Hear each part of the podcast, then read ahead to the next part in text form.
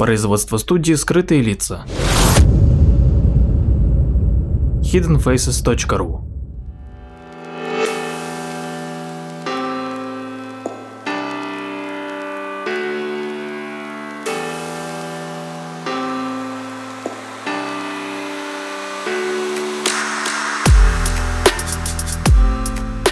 Здравствуйте, с вами Владимир Марковский и очередной выпуск передачи «Прожектор восприятия». На днях посмотрел очередной эпизод сериала «Миллиарды» и должен отметить, что этот сериал, конечно, изобилует большим количеством ссылок всяких упоминаний имен каких-то людей, которые мне, конечно, неизвестны, наверное, как и многим другим телезрителям, просто потому, что это, скажем так, часто специфические исторические события или специфические имена, которые известны больше, конечно, в Штатах. В этой серии я обратил внимание на упоминание фамилии Хоффа. А она была упомянута в контексте того, что рассматривался план увольнения абсолютно всех сотрудников или там большинства сотрудников одной торговой сети.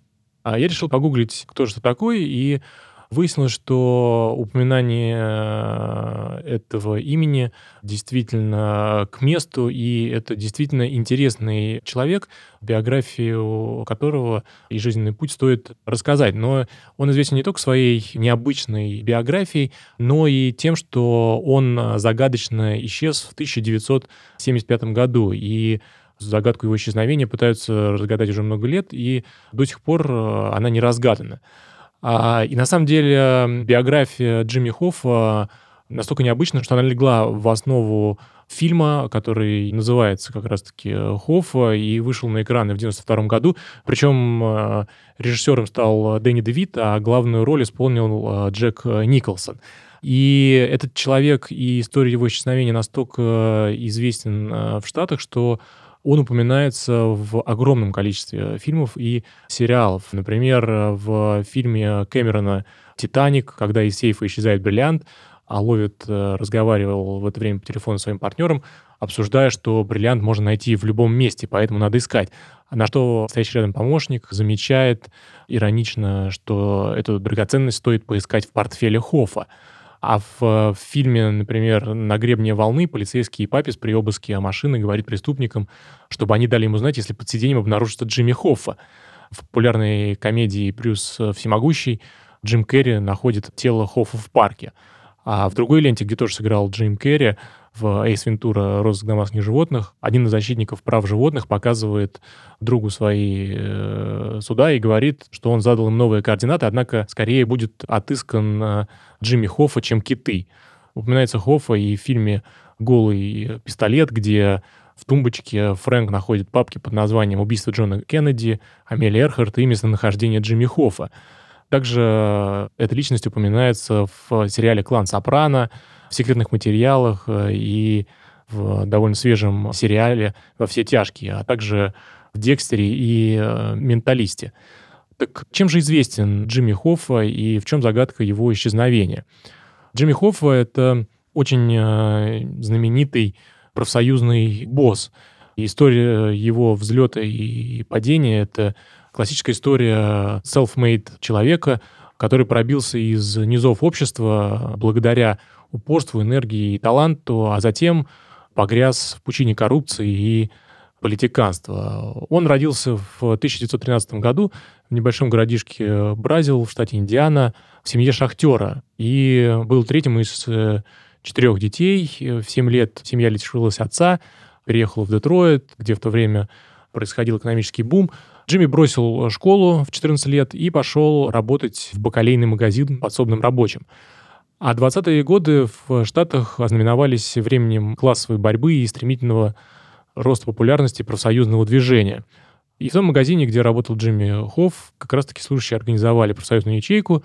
Джимми, э, несмотря на молодость, довольно быстро завоевал авторитет среди товарищей, как раз-таки своей дерзкой смелостью в общении с администрацией. Ну и он пошел дальше по профсоюзной линии, в то время это было опасное занятие, потому что главы профсоюзов могли поплатиться очень многим, включая в том числе самое главное свободой. В 1932 году Хоффа пригласили в Детройтское отделение профсоюза водителей-дальнобойщиков, и вся его дальнейшая карьера связана именно с этой организацией, которую он э, превратил в одну из самых могучих профсоюзных организаций Америки. В 1933 году в этом профсоюзе, который его члены называли Международным братством водителей грузовиков, состояло 75 тысяч членов. А спустя три года эта цифра удвоилась, а к 1949 году достигла миллиона человек. Конечно же, деятельность американских профсоюзов была связана с мафией. Дело в том, что главари оргпреступности понимали потенциал рабочего движения и хотели взять его под свой контроль. Они прекрасно осознавали, что с помощью профсоюзов можно контролировать не только частный бизнес, но и местные власти, полицию и законодательный процесс. Собственно, в итоге это привело к тому, что профсоюзные боссы превратились в своего рода мафиози, которые прикрывались интересами рабочего класса. К 1957 году коррупция в верхах профсоюзов достигла таких масштабов, что Сенат США учредил для ее расследования специальный комитет во главе с сенатором Джоном Макленноном. И главным юрисконсультом комитета был назначен молодой юрист Роберт Кеннеди. Собственно, с этого назначения и началась его политическая карьера. В какой-то момент Дэйву Беку, одному из э, руководителей профсоюзов, который занимал пост вице-президента профсоюза водителей грузового транспорта в Лос-Анджелесе, вручили повестку. И когда он э, предстал перед Сенатским комитетом, то он 117 раз на вопросы законодателей ответил, что берет свою защиту пятую поправку Конституции, освобождающую от необходимости свидетельствовать против самого себя. Этот факт говорит сам за себя. Но, конечно, в конечном счете под давлением улик его заставили признать, что он пользовался бюджетом профсоюза в своих личных целях, и он был осужден на три года лишения свободы.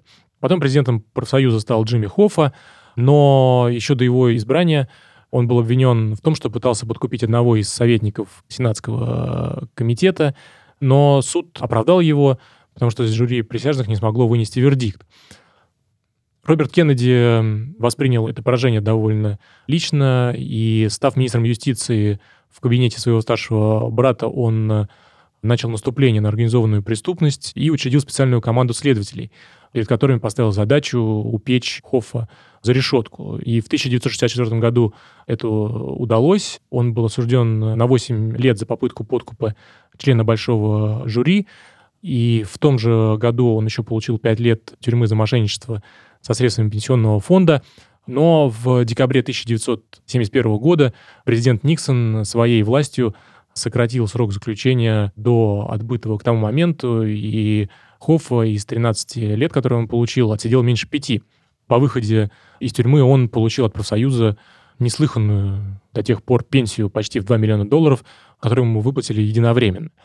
А в благодарность за помилование профсоюз дальнобойщиков поддержал переизбрание Никсона. Конечно, тотчас же пошли слухи о закулисной сделке, но доказать их не удалось. Одним из условий помилования был запрет занимать какую бы то ни было должность в профсоюзе до истечения срока, определенного приговором. Хоффа пытался э, этот запрет снять, подал в суд на Белый дом, но суд отклонил его ходатайство, и Хоффа практически утратил свое влияние в профсоюзе. Кроме всего прочего, тогдашнее руководство очень противилось его возвращению.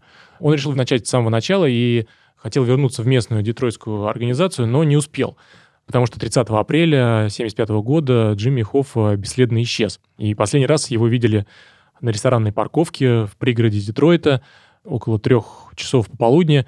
Перед этим он успел позвонить жене из телефонного автомата и сказал, что его жестоко кинули. Жена утверждала, что при этом он дико нервничал. Домой он в тот день не вернулся, и она заявила в полицию о его пропаже. На стоянке нашли незапертую э, машину Хоффе, но при этом не удалось обнаружить ни малейшего намека на то, куда он делся. В ресторане он вроде бы собирался встретиться с двумя главарями мафии и по совместительству бывшими профсоюзными лидерами Энтони Провензана и Энтони Джекалони. Но оба заявили следствию, что в тот день были далеко от ресторана и не собирались встречаться с Хоффой. Ну и, собственно, это подтвердили свидетели. При этом э, нашелся свидетель, который утверждал, что видел Хоффу в бордовом Меркьюри, который выезжал со стоянки вскоре э, после его звонка домой, и рядом с Хоффой сидел еще один пассажир.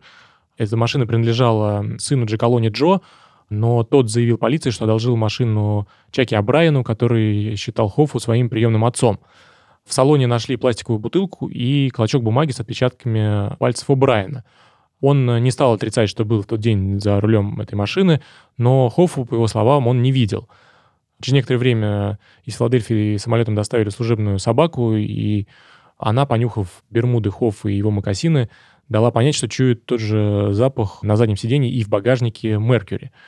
Однако О'Брайен твердил, что не имеет отношения к исчезновению Хоффа.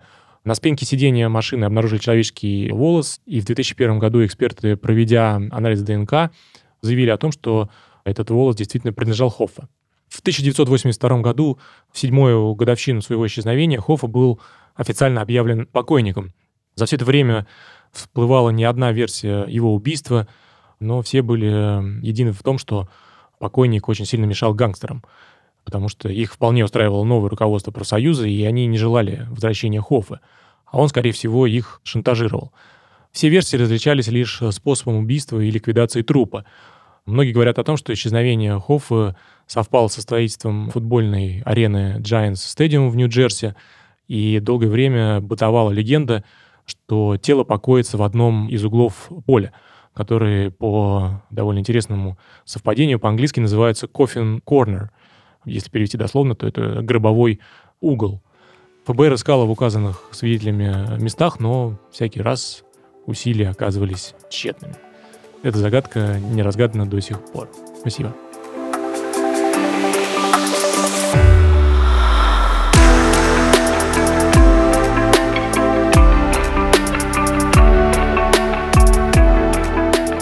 Подписывайтесь на наш инстаграм подкаст студио в одно слово «О» на конце. Ищите нас в социальных сетях по названию сайта hiddenfaces.ru. Слушайте наши подкасты бесплатно на сайте hiddenfaces.ru, а также в приложениях SoundStream, Яндекс.Музыка, подкасты от Apple и Google Podcast в приложениях для Android.